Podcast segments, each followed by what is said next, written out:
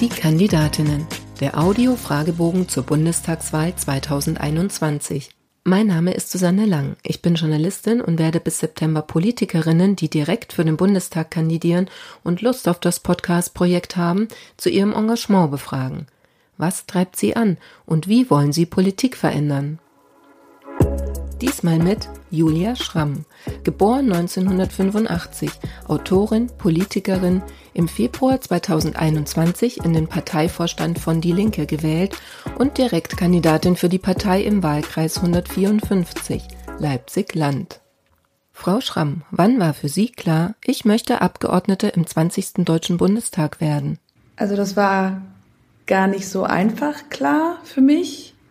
Ähm, ich habe mit dem Gedanken durchaus gespielt, mich aufzustellen oder sozusagen mich dafür zu engagieren. Aber ähm, dadurch, dass ich keine klassische politische Heimat habe, ähm, kam das gar nicht mir so richtig in den Sinn. Und dann haben die ähm, Westsachsen, also der Außenlandkreis Leipzig oder Leipzig-Land, haben mich gefragt, ob ich mir vorstellen könnte, für sie zu kandidieren. Und dann habe ich ähm, lange überlegt, habe erst gezögert und dann habe ich gedacht, dass es eine gute Sache ist, ähm, sich auch im ländlichen Raum, auch im Osten zu engagieren. Und äh, gerade als junge Frau, die natürlich oft in die Großstadt gehen, ähm, aufs Land zu gehen, auch wo ich ursprünglich herkomme, ähm, zumindest auf dem Land. Ähm, genau, und da war für mich die Entscheidung, dass ich diese politische Herausforderung annehmen will. Was war die größte Hürde auf dem Weg zur Kandidatur? Ich selbst. Tatsächlich. Also meine eigenen Selbstzweifel, meine Sorge. Ähm, Im Endeffekt war dann die Nominierung im ähm, Wahlkreis und auch die Unterstützung im Kreis sehr hoch. Und äh, ja, aber als Listenkandidatin bin ich ja dann auch gescheitert. Also da ähm, sozusagen, ich werde den Direktwahlkreis nicht holen. Das heißt, ähm, die größte, das größte Hindernis dann auf dem Weg zur Listenkandidatur, wo ich eine Chance gehabt hätte, in den Bundestag einzuziehen, eine realistische, war dann tatsächlich ähm, ja, Klassiker. Ich ähm, bin keine Sechsin und ähm, war machtpolitisch äh, in der Partei nicht richtig verankert. Falls Sie es doch schaffen sollten, was wollen Sie als Bundestagsabgeordnete erreichen? Vermögenstransparenz wäre mein realistisches Ziel, also eine Art Vermögenskataster, dass überhaupt mal klar wird, wer was verdient und wer welches Geld hat und wo welches Vermögen liegt. Das längerfristige Ziel wäre eine Steuerreform, oder einer Steuerreform mitzuwirken und ähm, mehr Steuergerechtigkeit herzustellen.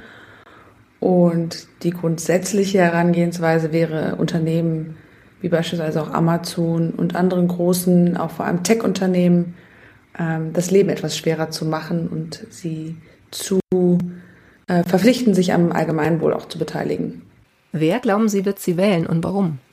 Ich glaube, erstmal sind alle Menschen, die sich für soziale Gerechtigkeit einsetzen wollen, meine ähm, Zielgruppe oder die Menschen, um deren Stimme ich glaube, ich erfolgreich bitten kann und werben kann. Ich glaube aber auch, dass es viele Menschen gibt, die da nicht unmittelbar selbst von betroffen sein müssen, sondern die grundsätzlich verstehen, dass eine so ungerechte und gespaltene Gesellschaft, wie wir sie derzeit haben, ähm, nicht im Interesse aller ist. Und ich glaube, das ähm, zieht sich von jung bis alt, ähm, von unterschiedlichsten äh, Milieus und unterschiedlichsten Herkünften.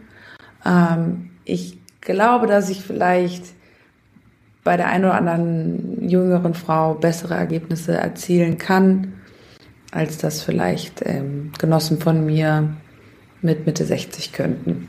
Ihr bisher größter politischer Erfolg war? Ich glaube tatsächlich, dass ich damals die Kampagne angestoßen habe zum Thema Gina Lisa Lofink. Ähm, ich habe damals das öffentlich ähm, skandalisiert und auch ähm, den Hashtag Team Gina Lisa ähm, quasi in die Welt gesetzt. Das ist jetzt sozusagen öffentlich, das worauf ich äh, sehr bis heute noch, also wo ich sagen würde, das war mein größter politischer als Individuum. Ich habe natürlich äh, mit Kollektiven, sei es vorherige Parteien, sei es ähm, Initiativen, sei es, ähm, also jetzt beispielsweise, ich bin auch aktiv bei Deutsche Wohnen und Co. enteignen und wir haben jetzt einen riesigen Erfolg mit der Enteignungsdebatte äh, angestoßen und dass wir die Unterschriften gesammelt haben. Ähm, oder auch bei den Piraten haben wir viel gemacht, auch bei der Linken jetzt. Intern habe ich auch große politische Erfolge gefeiert.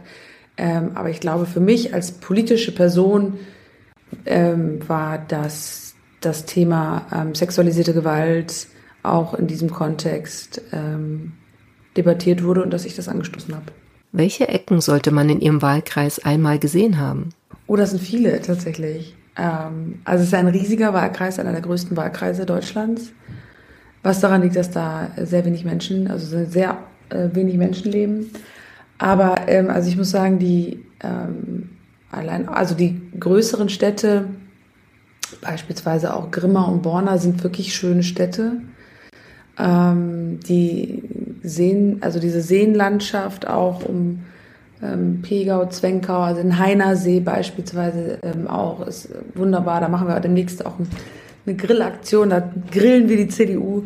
Und äh, es sind sehr viele Ecken, die auch sehr traditionsreich sind.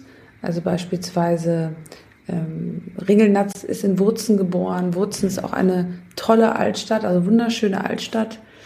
Ähm, Moritz Schreber äh, der den Schrebergarten erfunden hat, kommt äh, aus meinem Wahlkreis. Da gibt es also ganz viele Schrebergarten oder Kleingartenkolonien.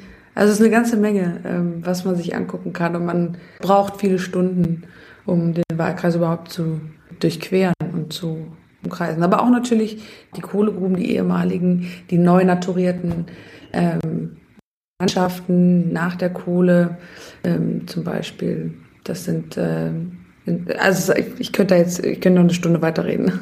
Was nervt Sie an Ihrem Wahlkreis am meisten? Nazis. Wenn Sie noch einmal jemand danach fragt, wie Sie das Mandat mit dem Privatleben vereinbaren wollen, dann? Ja, muss, muss halt. das Privat ist politisch.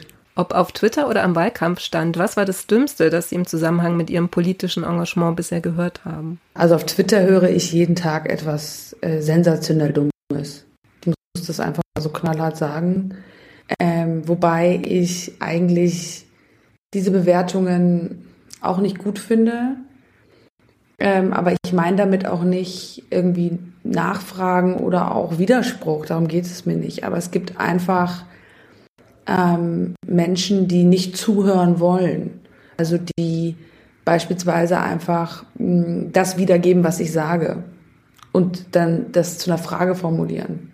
Also ich das ist dann auf dem Level von, ich sage, der Himmel ist blau.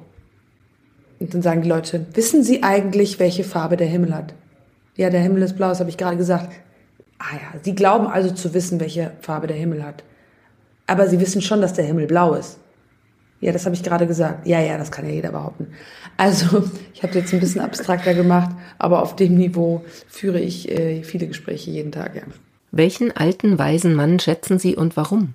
Äh, mein Vater, aber auch viele andere. Also das ist so eine, ähm, wie soll ich sagen, es gibt ganz viele tolle Männer, ähm, das sind Kollegen von mir, aber auch beispielsweise, um jetzt mal ähm, auch einen prominenten Linken aus meiner Partei zu nennen, Dietmar Bartsch, den ich sehr schätze, ähm, aber auch also ich könnte jetzt wirklich ganz viele aufzählen, die ähm, großartige Arbeit machen, die mich inspiriert haben, die mich unterstützt haben, die mir ähm, immer auch äh, ein Vorbild waren, wenn sie denn ihr Ego im Griff haben. Und äh, sich wirklich für das engagieren, woran sie glauben und eben auch sich ihrer Privilegien auch bewusst sind, dann äh, sind das äh, großartige Menschen.